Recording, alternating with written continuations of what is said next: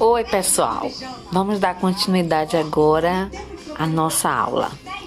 A gente vai continuar falando um pouquinho sobre os gêneros textuais. Nós já comentamos aí algumas características de alguns gêneros e a gente vai continuar falando sobre isso. Importante a gente entender que no mundo da comunicação a gente constrói gêneros textuais o tempo todo. Em qualquer situação, em qualquer contexto de interação, você está produzindo algum gênero textual, ou oral ou escrito. Você vai conversar com um colega, então tem a conversa informal entre amigos, tem a fofoca. A gente vai dando nome aos gêneros de acordo ao conteúdo, ao contexto de produção, né, de acordo com o interesse, o objetivo